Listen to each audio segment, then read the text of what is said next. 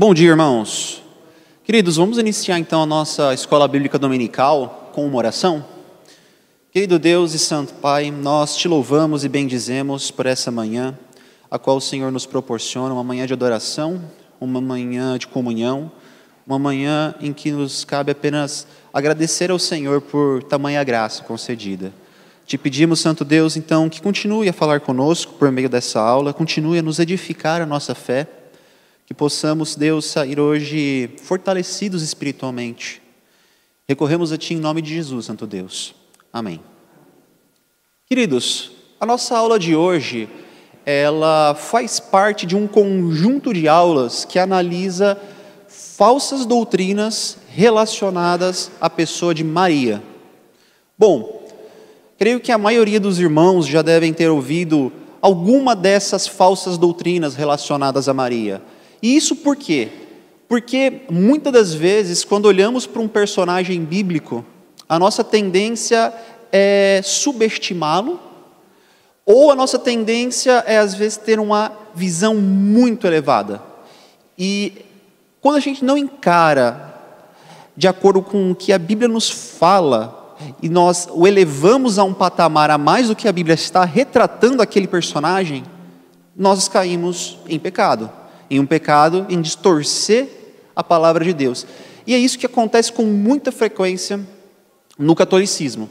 Então, o título da nossa aula de hoje é A Virgindade Perpétua de Maria.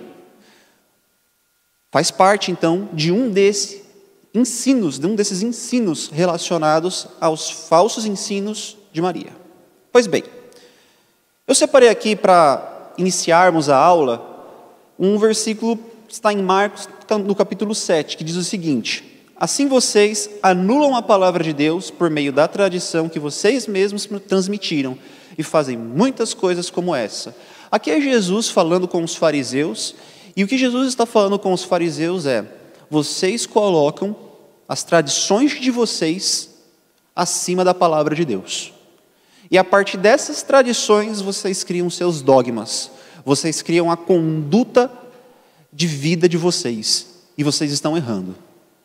Essa doutrina, os irmãos perceberão ao longo dessa aula, ela surge e ela se desenvolve com base em tradições. Ela não é uma daquelas doutrinas em que houve uma dupla interpretação de um texto bíblico, e a partir dessa dupla interpretação de um texto bíblico surgiu ali é, uma distorção. Como às vezes acontece. Algumas passagens que são de difícil interpretação e por vezes acabam sendo distorcidas. Com relação a essa doutrina, ela surge, e os irmãos perceberão, com base em tradições da época. Pois bem, um fundamento para mostrar que isso realmente faz parte, nós não estamos inventando nem atribuindo algo à Igreja Católica, isso faz parte dos seus, por assim dizer, símbolos de fé, do seu catecismo. Que diz aqui? Catecismo da Igreja Católica. O aprofundamento da fé na maternidade virginal levou a Igreja a confessar a virgindade real e perpétua de Maria mesmo no parto de Deus, feito homem, com efeito, o nascimento de Cristo não diminuiu, antes consagrou a integridade virginal da sua mãe. A liturgia da igreja celebra Maria como a sempre virgem. Pois bem, então os irmãos percebem que nós não estamos aqui batendo em espantalho, inventando e atribuindo algo à Igreja Católica. Isso é algo que faz parte, de fato, de suas doutrinas. Tudo bem? Então vamos lá. A origem histórica do erro. O primeiro registro que nós temos desse erro, historicamente falando, é em 175 depois de Cristo, com um livro apócrifo, um livro chamado Proto-Evangelho de Tiago, no qual não é nem reconhecido pela própria Igreja Católica, no sentido canônico. Ou seja, se os irmãos pegarem uma Bíblia católica e abrindo no Novo Testamento, perceberão que é igualzinha à Bíblia protestante em termos de quantidade de livros. Os irmãos não encontrarão então o proto-evangelho de Tiago presente. O que acontece é que a Igreja Católica é, tem esse livro como um livro de conteúdo histórico, informativo, até para aprender mais sobre a época, porém acabam abraçando aspectos desse livro como se fossem canônicos. É o caso dessa doutrina. Essa doutrina ela aparece lá. Nesse livro, por exemplo, é dito lá no capítulo 1, se não me engano, no versículo 4, que Maria ela foi ofertada pela sua mãe Ana no templo como uma sempre virgem. Sua mãe a consagrou para que ela ficasse sempre virgem. E José, então, cumpriria um papel de guardião da sua virgindade. Então perceba que o significado de casamento para Maria seria muito parecido com o significado de uma irmandade. O relacionamento dela com o marido seria como de dois irmãos, dois amigos, não como de um marido e de uma esposa. Tudo bem? Outro ponto. É, alguns dos considerados pais da igreja defendiam essa doutrina com diferentes argumentos e por vezes contraditórios. Eu vou mais para frente no estudo mostrar aos irmãos alguns exemplos do que disseram esses pais da igreja. E quem eram esses pais da igreja? Eu volto a repetir para os irmãos. Nós chamamos de pais da igreja, melhor dizendo, a igreja católica os chamam, é? de pais da igreja, aqueles que vieram imediatamente após os apóstolos. Seriam aqueles os discípulos dos apóstolos, discípulos dos discípulos dos apóstolos, esses primeiros cristãos dos primeiros séculos. E o que eles diziam acerca dessa doutrina? Muitas coisas erradas também, e alguns coisas certas. Alguns percebiam que é, não havia fundamento em afirmar que Maria foi perpetuamente virgem. No entanto, irmãos, nós devemos nos lembrar que heresia está presente na igreja desde a era apostólica. Algumas pessoas pensam que, porque os pais da igreja, que eram cristãos mais próximos, cronologicamente falando, dos apóstolos, que por conta disso a palavra deles é como se fosse a própria Bíblia, é algo inerrante tem um valor, tem um peso a mais. Porém, se nós observarmos os escritos dos apóstolos, nós perceberemos que muito dos conteúdos dos apóstolos é combatendo heresias da época. Haviam outros escritores na época dos apóstolos, haviam outros teólogos na época dos apóstolos que criavam doutrinas contrárias aos ensinos de Jesus Cristo, contrárias à lei de Deus, por isso que nós não podemos partir do pressuposto que, porque um desses chamados pais da igreja disse determinada coisa, aquilo tem uma validade por imediato. Tudo bem? Outro ponto. Essa doutrina só foi oficializada em 649 depois de Cristo, no Concílio de Latrão. Então percebam quanto tempo demorou para de fato essa doutrina ser oficializada, reconhecida de modo oficial pela igreja. 649 anos depois de Cristo apenas foi quando é, a, a doutrina da perpétua virgindade foi declarada como uma questão de fé. E aí, esse erro, meus irmãos, ele acaba ganhando raízes mais profundas na Igreja Católica. E o debate ele acaba é, ganhando mais força, por assim dizer. Mas sempre nesse sentido, no sentido em que Maria permaneceu sempre virgem. As vozes dissonantes elas vão sumindo. Elas vão diminuindo acerca dessa doutrina e cada vez mais vai se tornando um consenso dentro da igreja a perpétua virgindade de Maria. A gente vai achando cada vez menos escritos ao longo desse período, a partir desse período, melhor dizendo, 649, é, contradizendo o ensino da perpétua virgindade. Vai diminuindo a intensidade do debate.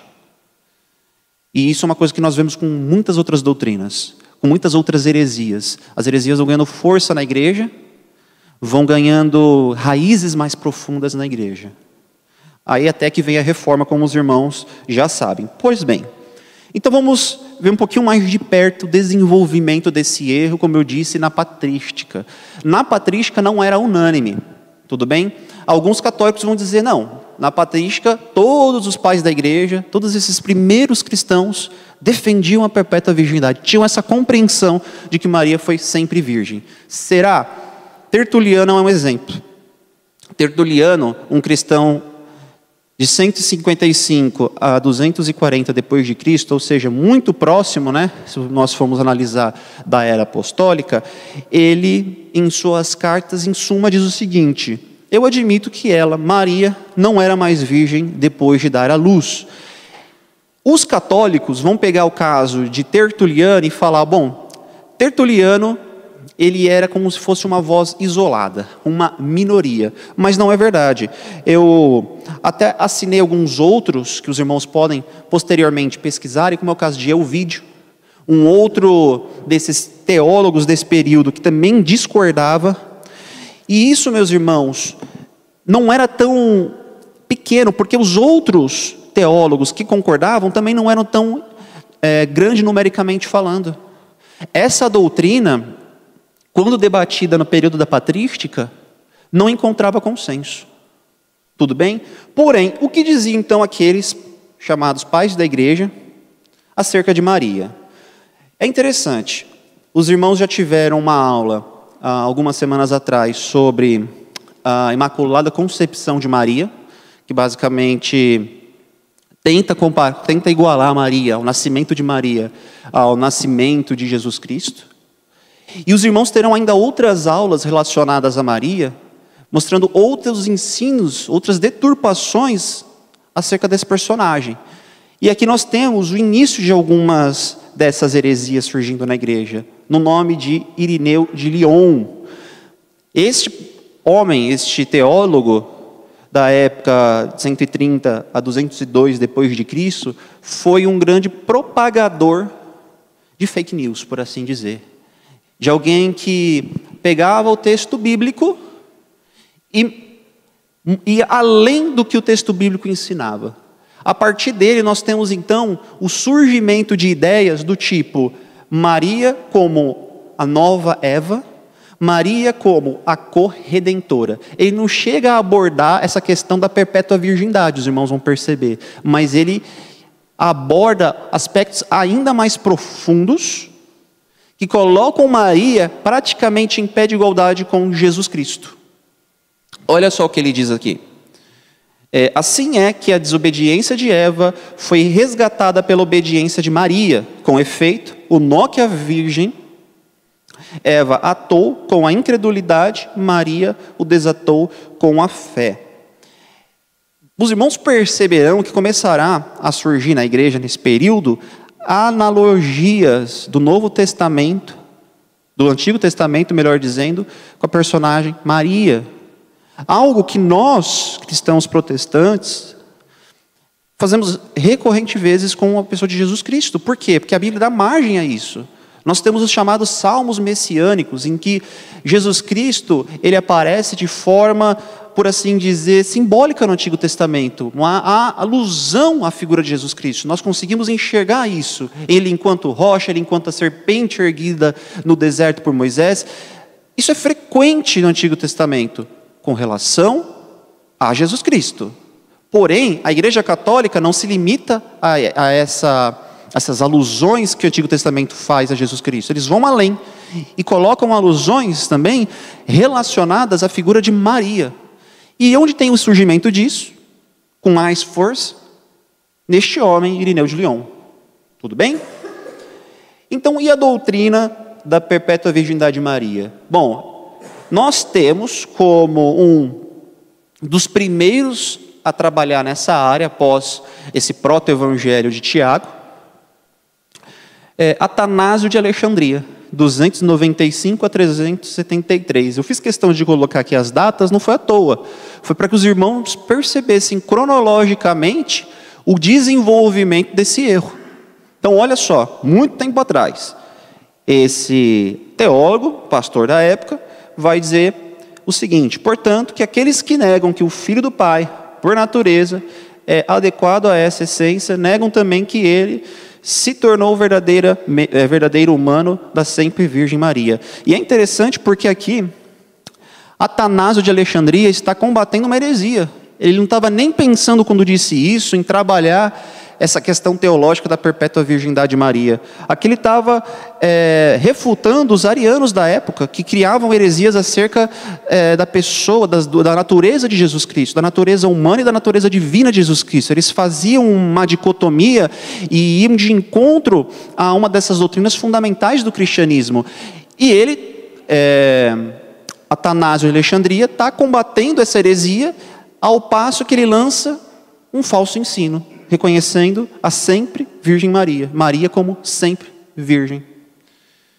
Pois bem, apareceu de forma sucinta nele, porém o erro vai ganhando forma, vai ganhando corpo ao longo do tempo, e com Hilário de Poitiers, de 300 a 368, nós temos agora de forma um pouquinho mais aprofundada esse falso ensino aparecendo.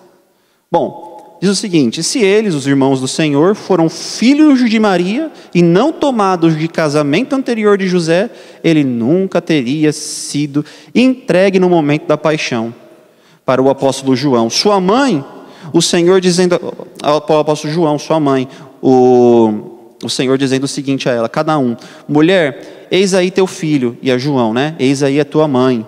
Como ele é, legou o amor filial a um discípulo como um consolo para a desolação. Basicamente, ele utiliza um argumento bíblico aqui. Ele tenta embasar essa doutrina, esse dogma, pegando aquela passagem em que o apóstolo, o Senhor Jesus Cristo, se dirige ao apóstolo João falando assim: Eis aí a tua mãe, e a Maria, eis aí o teu filho. Então ele busca uma passagem bíblica que nós iremos analisar de forma mais aprofundada para ver se é isso mesmo que essa passagem está dizendo, né? Que o seguinte: se Maria tivesse outros filhos, Jesus não teria, de certa forma, é, delegado a função de cuidados de sua mãe a João, um apóstolo, mas sim aos seus irmãos. Tudo bem? Mas será que é realmente isso que aconteceu? Será que esse texto realmente dá força, dá base para uma argumentação ao ponto de afirmarmos categoricamente que Jesus não tinha irmãos biológicos? Nós veremos. Mas vamos lá, continuando aqui essa, essa análise do desenvolvimento do erro.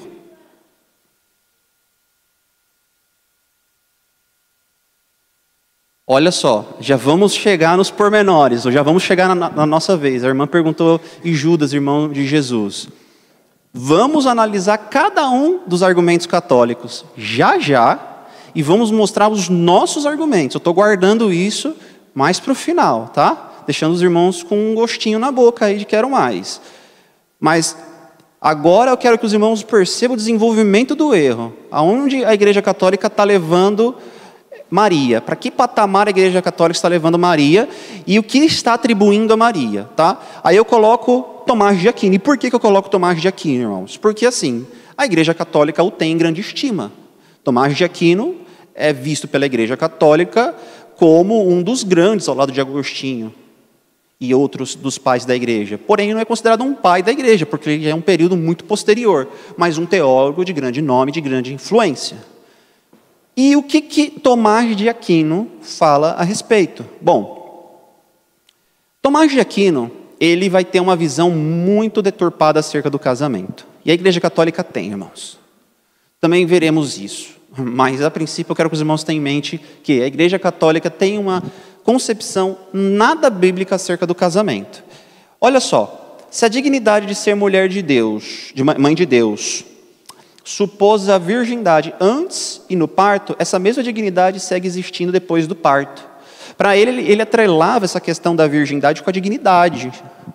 Se ela perdesse a virgindade após é, a concepção de Jesus, seria como se a sua dignidade fosse também perdida. E ele vai um pouquinho além, pegando o texto de Ezequiel 44, 2, é até interessante que os irmãos abram junto comigo, para ver o que diz esse texto e para ver se os irmãos vão conseguir enxergar nesse texto a doutrina da perpétua virgindade de Maria. Os irmãos provavelmente não vão, como eu também não consegui enxergar, mas Tomás de Aquino enxergou. Tá? Voltando a dizer, quando você olha para o texto do Antigo Testamento e começa a fazer esse tipo e contratipo com o Novo Testamento, a sua imaginação é infinita. Você consegue associar qualquer figura do Antigo Testamento com qualquer personagem do Novo.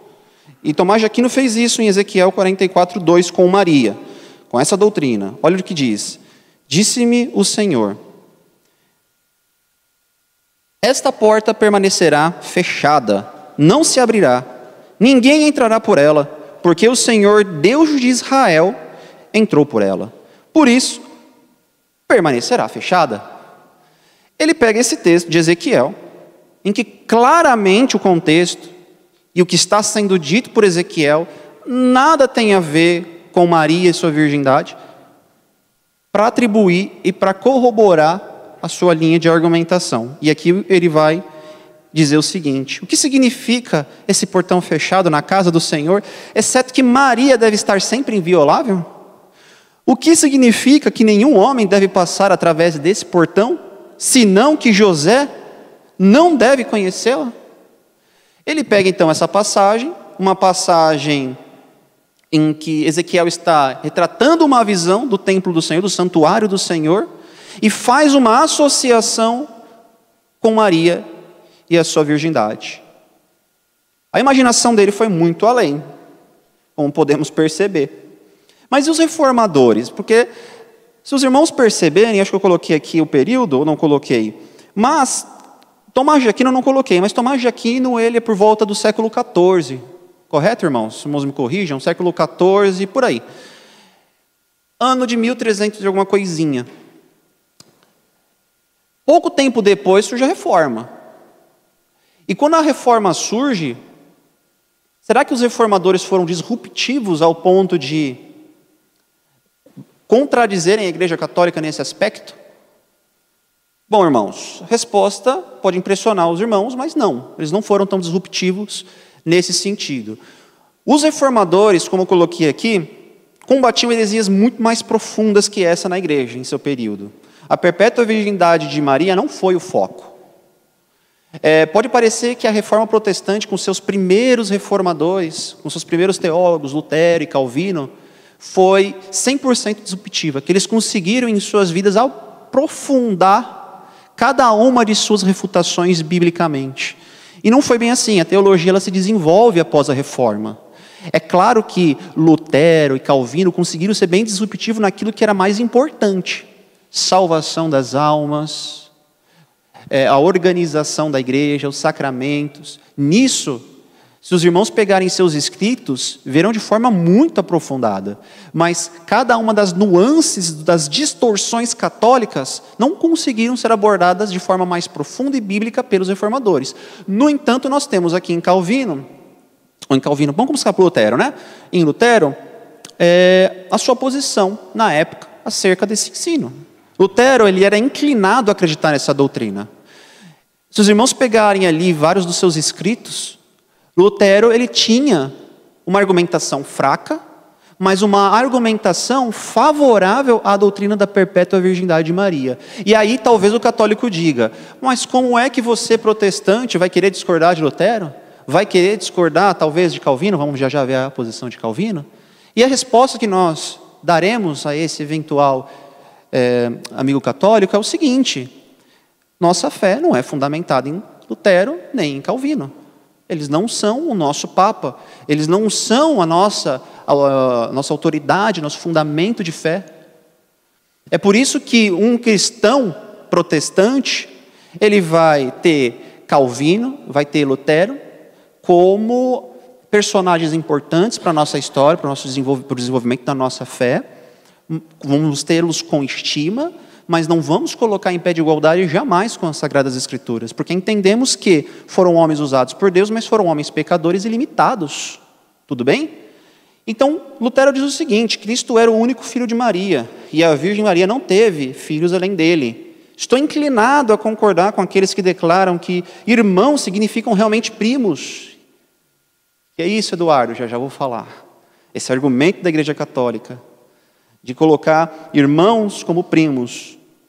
A Sagrada Escritura e os judeus sempre chamaram os primeiros os primos de irmãos. Então aqui a posição de Lutero. E Calvino?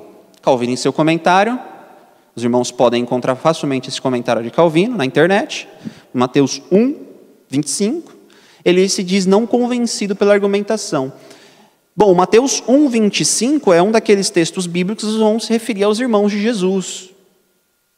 É um daqueles textos em que vai ser dito sobre esse parentesco de Jesus. E quando Calvino lê esse texto, ele diz não encontrar ali uma, uma base que afirme que Jesus de fato teve irmãos. Ele era mais inclinado nessa ideia de que irmãos eram primos. Ele comprava, de certa forma, essa argumentação católica, dizendo o seguinte: vamos ficar satisfeitos com isso, que nenhuma inferência justa e bem fundamentada pode ser extraída dessas palavras do evangelista sobre o que ocorreu após o nascimento de Cristo. Ele é chamado primogênito nesse texto, mas é com o único objetivo de nos informar que ele nasceu de uma virgem. Então, o argumento de Calvino é esse, basicamente, um argumento fraco para sustentar que Maria nunca teve filhos, além de Jesus. Que ela não se relacionou com José. Um argumento fraco. Ele não se aprofundou, por assim dizer, biblicamente nessa questão. Tudo bem? Pois bem, agora vamos entrar na argumentação católica, como os católicos lidam com os textos bíblicos que falam a respeito dos irmãos de Jesus. Porque há muitos irmãos, muitos textos bíblicos que falam a respeito desse parentesco de Jesus. Bom, diante da falta de argumentação bíblica, os católicos, na maioria das vezes, vão recorrer a lidar com as passagens que falam que Jesus tinha irmãos. Então eles vão gastar mais o tempo dele tentando, deles tentando falar que esses textos não dizem o que está dizendo, do que em pegar outros textos e falar, olha, esse texto aqui está falando que, de fato, Maria foi perpetuamente virgem. Então eles gastam muito mais tempo nisso, em lidar, em tratar, em tentar distorcer aqueles textos que são claros e falam sobre é, os irmãos de Jesus. Pois bem, o primeiro deles foi aquele que Calvino, inclusive, lidou e não se achou convencido por ele, de Mateus 1, 24 a 25, dizendo o seguinte: ó, despertando José do sono, fez como lhe ordenara o anjo do Senhor e recebeu sua mulher. Contudo, não a conheceu enquanto ela não deu à luz um filho, a quem pôs o nome de Jesus. Então perceba, o texto ele é claro. José não conheceu, e esse conhecer é um eufemismo para se relacionar sexualmente. Então, ele não teve relações sexuais com Maria, enquanto Maria não concebeu Jesus, seu primeiro filho, seu, seu primogênito. Os teólogos católicos eles distorcem, justificam essa passagem apelando para questões lexicais do grego antigo. Então, eles, de forma crua, como está aqui, jamais, jamais conseguiriam convencer qualquer um de vocês de que esse texto não está dizendo o que ele está dizendo. Jamais. Nenhum de nós seríamos convencidos por isso. Porém, eles recorrem a questões lexicais mais técnicas do seu idioma original. E vamos ver quais argumentos são esses e se faz sentido ou não. Pois bem, para eles a preposição grega utilizada no texto não implica em uma mudança de estado, isto é, José não se relacionou antes de Maria conceber Jesus e nem depois. Para eles, essa preposição que aparece no grego, aqui é uma conjunção, é, enquanto ela não tem o seu valor alterado, no sentido de a ação anterior ela não muda após aquilo que foi estabelecido. Então, o que foi estabelecido? Foi estabelecido que quando Maria concebesse, aí sim ela teria relações. No entanto, eles falam: olha, é, como estava determinado antigamente dela não ter relações sexuais, isso vai permanecer após ela conceber.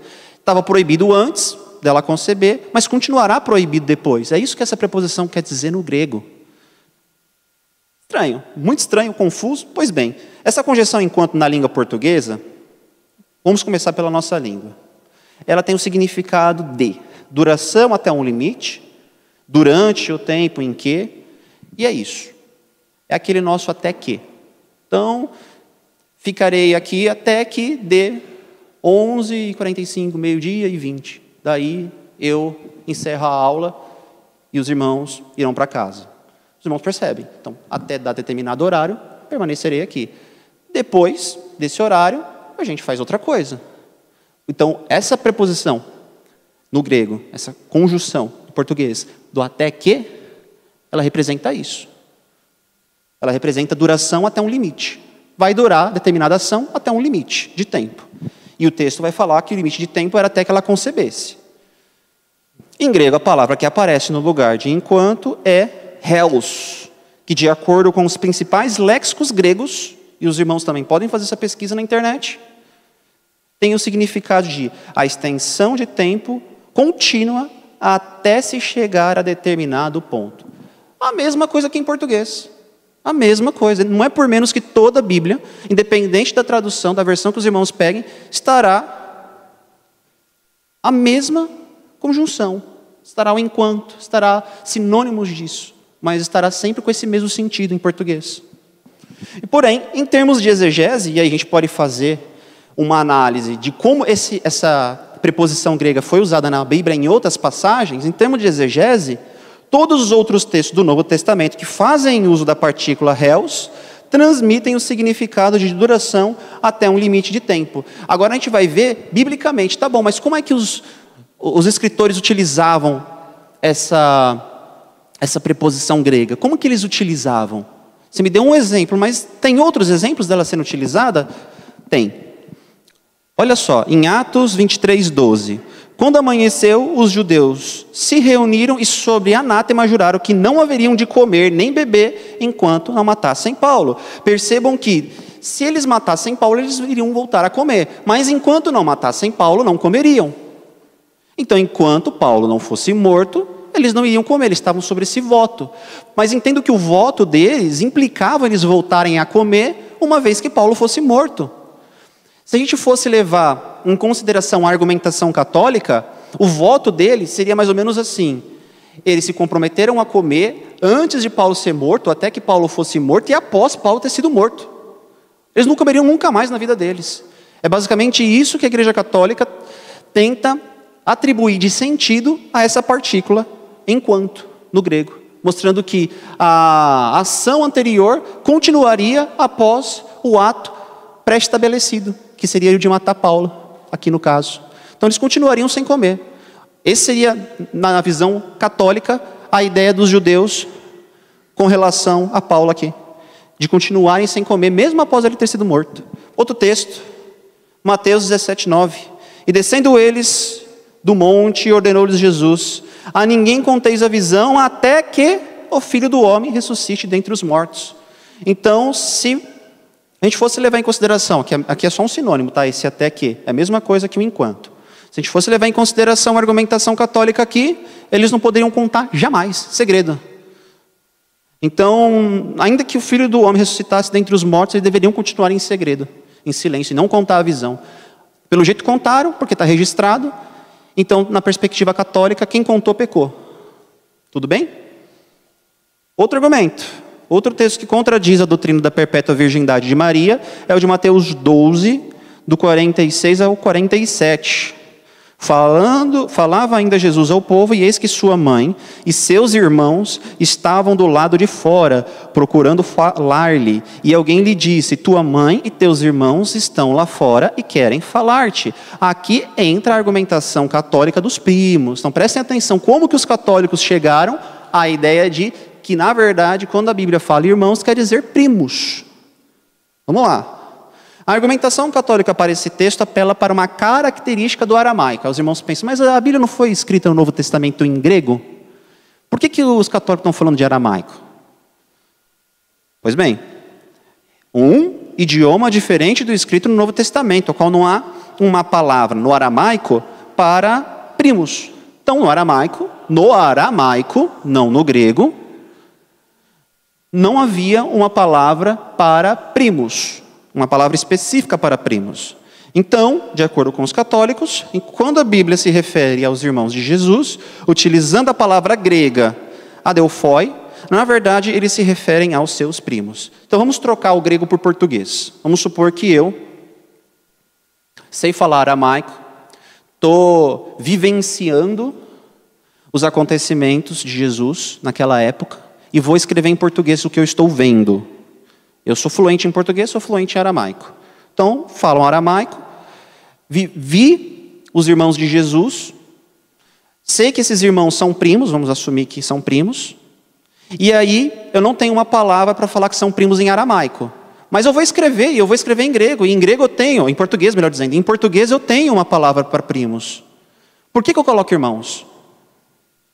Se eu em português tenho uma palavra para primos, estou vendo que são primos, por que, que eu vou registrar como irmãos? Porque é isso que a Igreja Católica fala que aconteceu. No aramaico, no idioma falado na época, falado na época, não escrito, não existia uma palavra para primos. O que Jesus tinha não eram irmãos, eram primos. Os autores que estavam escrevendo em grego tinham à sua disposição uma palavra específica para primos, em grego, mas utilizaram a palavra irmãos. Irmão, esse argumento é muito fraco. Realmente não faz o menor sentido. E é aqui que eu mostro para vocês. De acordo com os principais léxicos gregos, a palavra aldelphoi, que é a palavra que aparece para irmãos em grego, é utilizada para descrever uma pessoa do sexo masculino que tem o mesmo pai e a mesma mãe de pessoa da pessoa de referência. A interpretação, olha o que diz aqui então o léxico, a interpretação de aldelphoi como significando primos não tem registro na língua grega, nem é afirmada ou confirmado no léxico grego inglês. Se os irmãos pegarem qualquer léxico grego, perceberão que essa palavra jamais foi utilizada, isso em outros escritos em grego antigo, tá? não somente a Bíblia, ela jamais foi utilizada essa palavra para se referir a primos. Por quê? Porque existe uma palavra para primos, e os irmãos verão aqui. É essa palavra anéfsios. Essa palavra aqui embaixo, anéfsios, é uma palavra utilizada para se referir a primos. A chamada falácia do aramaico, que é o nome que se dá a esse argumento católico, de que os escritores que iam registrar em grego carregaram as características do aramaico para o grego, ela não encontra sustentação lógica, porque ela ignora que os registros bíblicos foram registrados sob a perspectiva do observador. Então, se eu estou observando que vocês são primos, e eu estou diante de uma língua que existe uma palavra para ser registrado como primos, eu não vou registrar como irmãos. Tudo bem? Pois bem, e essa palavra népsios, ela aparece para se referir a primos, tanto é que os judeus, quando tinham que se referir, quando, melhor dizendo, os escritores bíblicos, quando tinham que registrar como primos, registravam. É o caso aqui na epístola de Colossenses, capítulo 4, versículo 10. Saudai-vos Aristarco, prisioneiro comigo, e Marcos, primo de Barnabé. Aí aqui sim a palavra népsios aparece. Então perceba, os escritores tinham conhecimento dessa distinção no grego de irmãos e primos.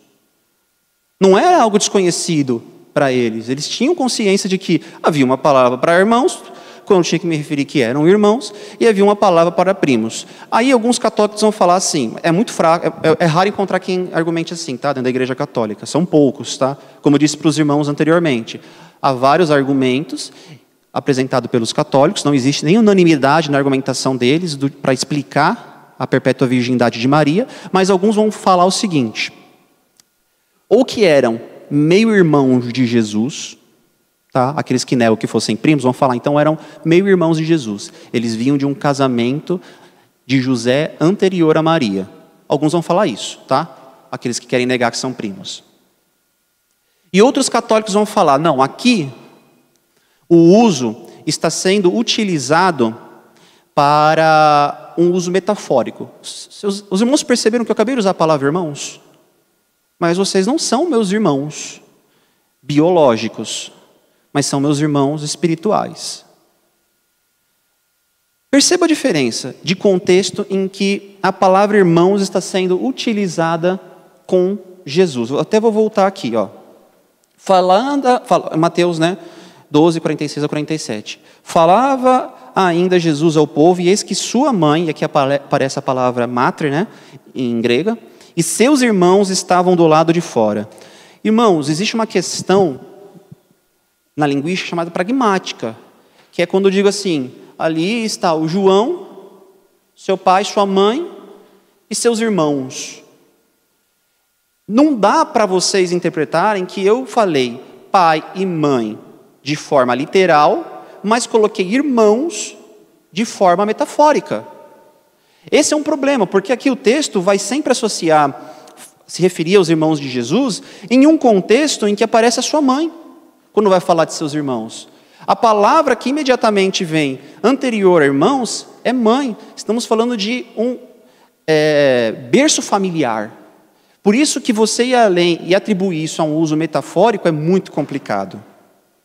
Pois bem, por fim, a gente vai abordar aquele argumento né, que eu mostrei para os irmãos sendo utilizado lá na patrística, de João, capítulo 19, do versículo 26 ao 27, em que Jesus na cruz vai dizer a Maria: Eis aí teu filho, e a João: Eis aí a tua mãe. Pois bem, os católicos vão utilizar, acho que talvez esse seja o texto mais forte que eles utilizem, para falar o seguinte: como eu disse, se Maria tinha é, outros filhos além de Jesus, não há sentido em Jesus ter delegado a João a tarefa de cuidar de sua mãe. Por quê? Porque Maria, uma vez que Jesus estivesse ausente, ela não estaria desamparada. Os irmãos de Jesus cuidariam de Maria. Esse é o argumento. Mas para acreditar nesse argumento, a gente precisa, primeiro, assumir que, que os irmãos de Jesus estariam dispostos a cuidar de sua mãe, depois, que eles estariam próximos de sua mãe, e depois, também assumir que José tinha morrido. Então tem que assumir essas três coisas. Mas, será que o relacionamento de Jesus e seus irmãos era um bom relacionamento? Será que os irmãos de Jesus eram simpatizantes com o ministério de Jesus?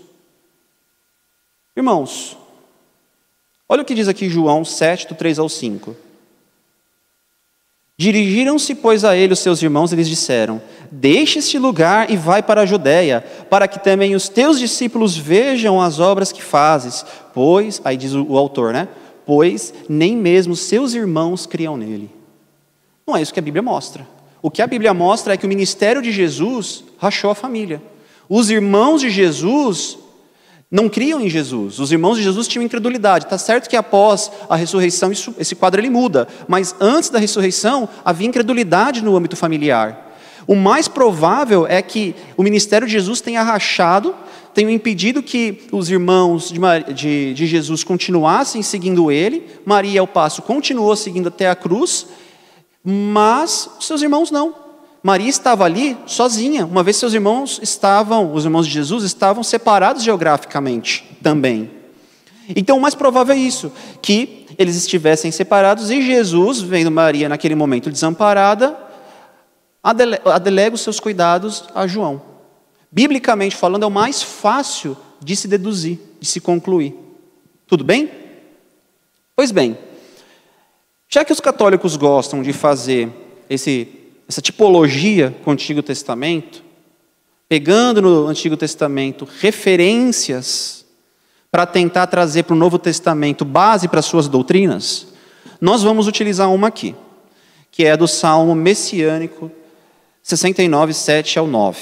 Tá? O, o Salmo 69 ele é um salmo interessante. E por que a gente chama ele de salmo messiânico? Não foi porque eu quis, não foi porque Calvino quis ou porque algum teólogo quis, mas foi porque ele foi legitimado pelos apóstolos, pelo apóstolo João no Novo Testamento. E aí é um ponto interessante. Nós precisamos tomar cuidado quando nós olhamos para o Antigo Testamento e falamos que determinada coisa significa uma coisa. Temos que tomar cuidado, porque assim, muitos dos textos que são considerados messiânicos, que fazem alusão a Jesus Cristo, eles foram ratificados pelos apóstolos no segundo momento. E é o caso desse. Olha só o que diz o Salmo, no versículo 7 e 9. Pois tenho suportado afrontas por amor de ti, e o rosto se me encobre de vexame. Tornei-me estranho a meus irmãos. E aí ele vai mostrar que o uso de irmãos, olha só, que o salmista vai mostrar, que esses irmãos mencionados aqui dele, né, do salmista, ele era filhos de sua mãe. Mostrando que aqui a, a referência não são irmãos metafóricos, mas a irmãos biológicos, tá? Até então é fraco. Eu não posso falar que esse salmo está se referindo a Jesus. Eu não posso falar que o Salmo 69 é um salmo messiânico, só de olhar ele assim, ele isoladamente, tá? Mas aí nós abrimos o livro de João e em João nós temos uma, uma coisa interessante. Olha só, disse aos que vendiam as pombas: Tirai daqui essas coisas, não façais da casa do meu pai casa de negócio. Lembraram-se os seus discípulos de que está escrito: O zelo da tua casa me consumirá. Aqui eu, tive um errinho de digitação, eu esqueci de colocar a referência de João, coloquei novamente a de Salmo. Mas perceba, irmãos, que quando Jesus fala o zelo da tua, João fala, né? É, o zelo da tua casa me consumirá, ele está fazendo uma referência e lembrando e falando que foi lembrado pelos discípulos aquilo que está escrito no Salmo 69, no versículo 7. Ele está mostrando que esse salmo ele é um salmo messiânico. E mais, olha só, outro texto que é destacado pelo apóstolo João, lá no capítulo 7, versículo 5. Pois nem mesmo seus irmãos criam nele. João aqui está, muito provavelmente, buscando esse trecho do salmista em que mostra um descontentamento por parte dos irmãos com relação ao ministério. Aqui é um salmo messiânico, em que o salmista sofria com uma desconfiança, com um deboche, com uma incredulidade por parte dos seus irmãos em relação ao ministério dele. Tempos depois, isso é exatamente igual aplicado a Jesus Cristo. Jesus Cristo sofre esse mesmo mal que o salmista sofreu em sua casa, de uma divisão por parte de seus irmãos. E o uso, nem no Salmo, nem em João, é metafórico. O uso é literal. Mais um argumento que os católicos eles vão tentar, como ah, eu estava dizendo para vocês, falar que é metafórico, né? Pois bem, a Bíblia dá nome aos chamados irmãos de Jesus. Como a Denise mencionou, nós temos nomes aos irmãos de Jesus, tudo bem? Eles não são é, mencionados superficialmente, mas você tem uma descrição de quem eram os irmãos de Jesus, por nome, mostrando então que esse uso não era um uso metafórico. Olha o que diz em Mateus 13, dos 55 a 56. Não é este o filho do carpinteiro? E não se chama sua mãe Maria e os seus irmãos Tiago e José e Simão e Judas? E não está escrito entre nós todas as suas irmãs? E de onde lhe veio, pois, tudo isso? Então havia até um conhecimento popular por parte das pessoas da época de quem eram esses irmãos de Jesus. Lucas se refere a Jesus utilizando a expressão grega prototokos, que significa primogênito. Irmãos, Jesus, vocês podem lembrar, mas Jesus não é unigênito? Sim, unigênito, filho de Deus. Então por que a Bíblia fala que ele é primogênito é, em Lucas 2,7? Porque de Maria ele não foi o único. Unigênito de único, vem do significado de único. Primogênito vem do significado de primeiro. Quando eu falo é, determinada pessoa é o primogênito, fica implícito de que há um segundo irmão. Fica implícito de que não é filho único. De que determinada pessoa não é filha única. A mesma coisa com Jesus. Quando se refere a Deus Pai, Jesus é mencionado como unigênito, filho de Deus. Mas quando se refere a Maria, como primogênito, olha só, e deu à luz seu filho primogênito, e envolveu em panos e deitou numa manjedoura. Checkmate.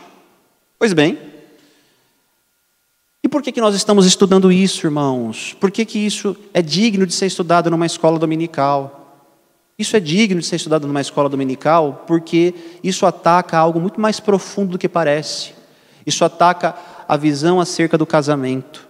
Casamento é uma instituição criada por Deus com um significado muito profundo, de muito valor.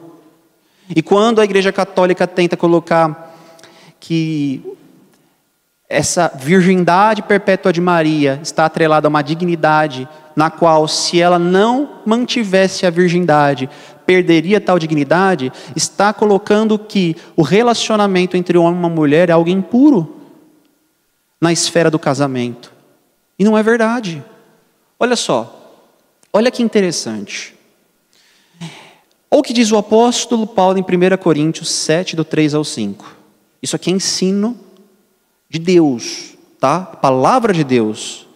O marido conceda à esposa o que lhe é devido, e também semelhantemente a esposa ao seu marido. A mulher não tem poder sobre o seu próprio corpo, e sim o marido, e também semelhantemente o marido não tem poder sobre o seu próprio corpo, e sim a mulher. Não vos priveis um ao outro, salvo talvez por mútuo consentimento por algum tempo, para vos dedicardes à oração e novamente vos ajuntardes para e, e vos ajuntardes para que Satanás não vos tente por causa da incontinência.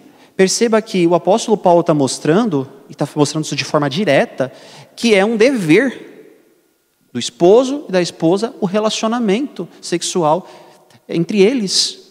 E que o descumprimento desse dever, portanto, é o descumprimento de uma ordem de Deus, que por consequência é um pecado.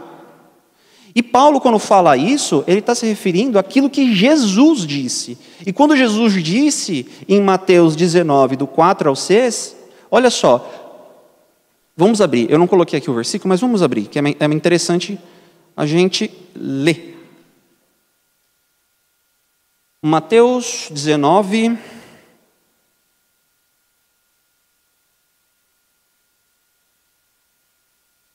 Olha só. Mateus 19, 4. Não tem deslido que o Criador desde o princípio os fez homem e mulher? E que disse: Por essa causa deixará o homem pai e mãe, e se unirá à sua mulher, tornando-se os dois uma só carne, de modo que já não são mais dois, porém uma só carne. Portanto, o que Deus ajuntou, não separe o homem. Olha, o interessante é, o início não tem deslido, perceba, Paulo menciona Jesus, e Jesus, por sua vez, refere-se ao seu ensino como algo dito lá no início da criação humana. O casamento, a relação entre um homem e uma mulher, de dois como uma só carne, foi estabelecido em Gênesis na criação. É algo que vem anterior àquele ensino de Jesus. No capítulo 4, no capítulo 19 do, cap... do versículo 4. É algo anterior a isso. Jesus está puxando lá para a lei, lá para o início. Ao passo que Paulo está explicando tempos depois, de forma mais descritiva, o que Jesus disse, de que é um pecado marido e mulher debaixo do mesmo teto, vivendo um relacionamento de irmãos apenas, de amigos apenas. Isso significa que, se Maria estivesse seguindo o casamento que a Igreja Católica interpreta, ela estaria em pecado. Se Maria estivesse nesse casamento de, celibatário, ela estaria deturpando o significado do casamento. Ela não estaria, ela estaria aquém da visão que os católicos têm de Maria. Ela estaria aquém. Porque se os católicos têm Maria, uma pessoa santa, Maria, ao assumir um casamento ante a lei de Deus, estaria incorrendo em pecado. Daí talvez um católico argumente, mas era um costume da época, uma tradição, alguns casamentos nesse formato. Tudo bem, era um costume da época, também naquele período, algumas pessoas terem mais de uma esposa, era um costume da época, naquele período, algumas pessoas é, fazerem as suas orações nas praças em voz alta para chamar a atenção para si. Muitas outras tradições existiam naquela época, mas não eram palavra de Deus. Tradição da época dos judeus não se difere em nada das tradições da nossa época. São apenas tradições. Não tem um peso a mais, não tem um peso espiritual além. São tradições e por Jesus foram combatidas, muitas delas. Nós iniciamos a aula com Jesus combatendo uma tradição. Então, se Maria fez de fato esse voto que na época existia de um casamento celibatário, Maria incorreu uma tradição antibíblica ante a lei de Deus, ante aquilo que foi criado em Gênesis. Pois bem, já caminhando para o final, e aí eu irei abrir para perguntas. Ser contrário à doutrina da perpétua virgindade de Maria não significa ser contrário à concepção virginal de Jesus. Isso uma coisa muito importante, porque nós, muitas das vezes, no final dos nossos cultos, lemos o credo apostólico, o mesmo credo que é lido na Igreja Católica, porque ali existem os fundamentos da fé cristã. E nesse credo, nós lemos que Jesus foi concebido da Virgem Maria. A concepção virginal de Jesus é indiscutível no âmbito do cristianismo. É consenso, é senso comum entre nós.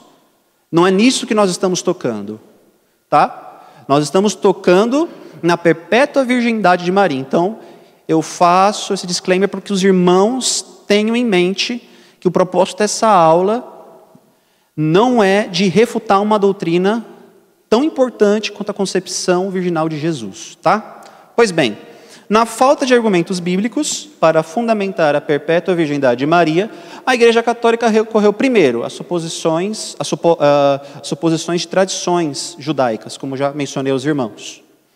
Há alegorias do Antigo Testamento, como também mencionei aos irmãos, o caso de Ezequiel, da porta e muitas outras. Os, os católicos pegam alguns textos em cantares e pegam fragmentos desse texto em cantares para tentar relacionar a Maria. Então, a sulamita, do amor desesperado de seu namorado, para tentar conquistar a sulamita, é José ali atrás de Maria, mas Maria resoluta, não cedendo a nenhuma tentação, mas enfim, eles fazem analogias bizarras, mostrando que em nenhum momento Maria cedeu, em nenhum momento Maria perdeu a virgindade, sob nenhuma circunstância. Pois bem, então a segunda base, alegorias do Antigo Testamento. E a terceira, distorções de alguns textos, textos neotestamentários, como também abordamos um a um e mostramos a refutação deles, tá?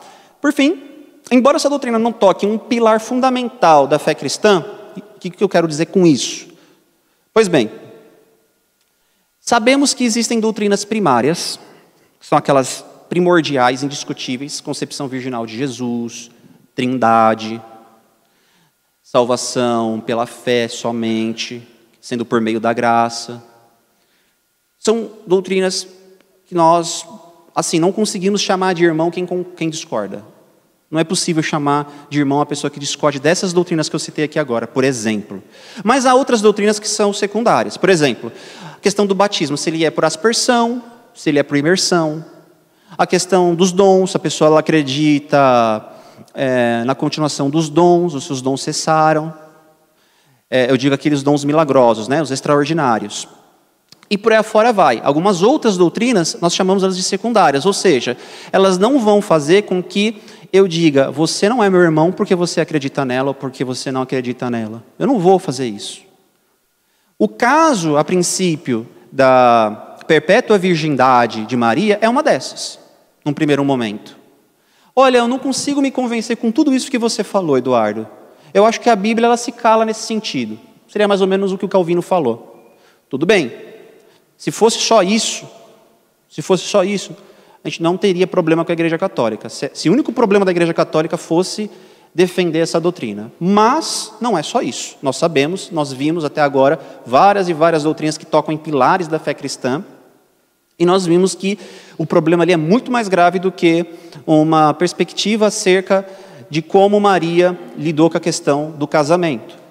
Mas por que então, volto a dizer, estamos estudando isso? Porque isso toca também e tem implicações como toda doutrina, toda distorção bíblica, tem implicações um pouquinho mais grave.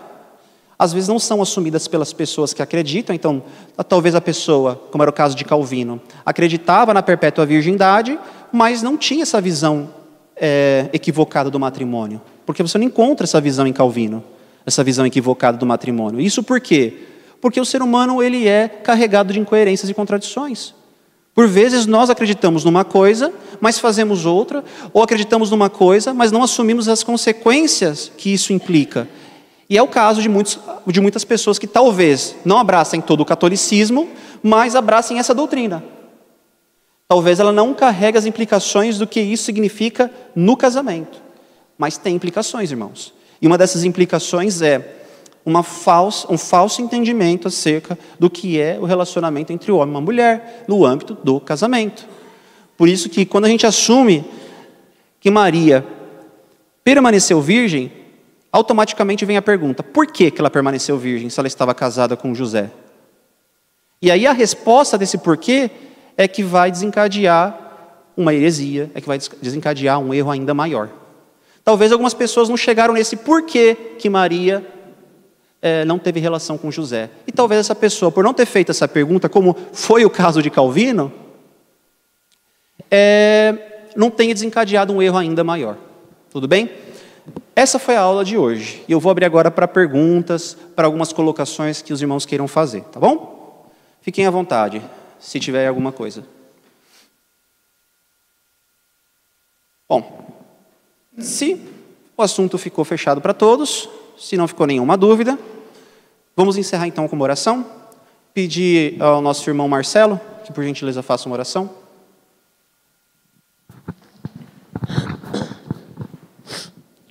Senhor nosso Deus e Pai, te damos graças, Senhor, pois o Senhor tem nos iluminado, nos capacitado através do seu Santo Espírito para que é, possamos ter uma fé fiel à tua palavra, não caindo em heresias e não acreditando em erros, como a Igreja Católica caiu durante o decorrer da história. Que o Senhor continue capacitando cada irmão aqui para que não caia nesse erro, nesses erros dessas crenças. E te damos graças pelos irmãos que tem nos trazido ensino e tem nos ajudado a entender mais sobre a tua palavra. Te agradecemos em nome de Jesus. Amém.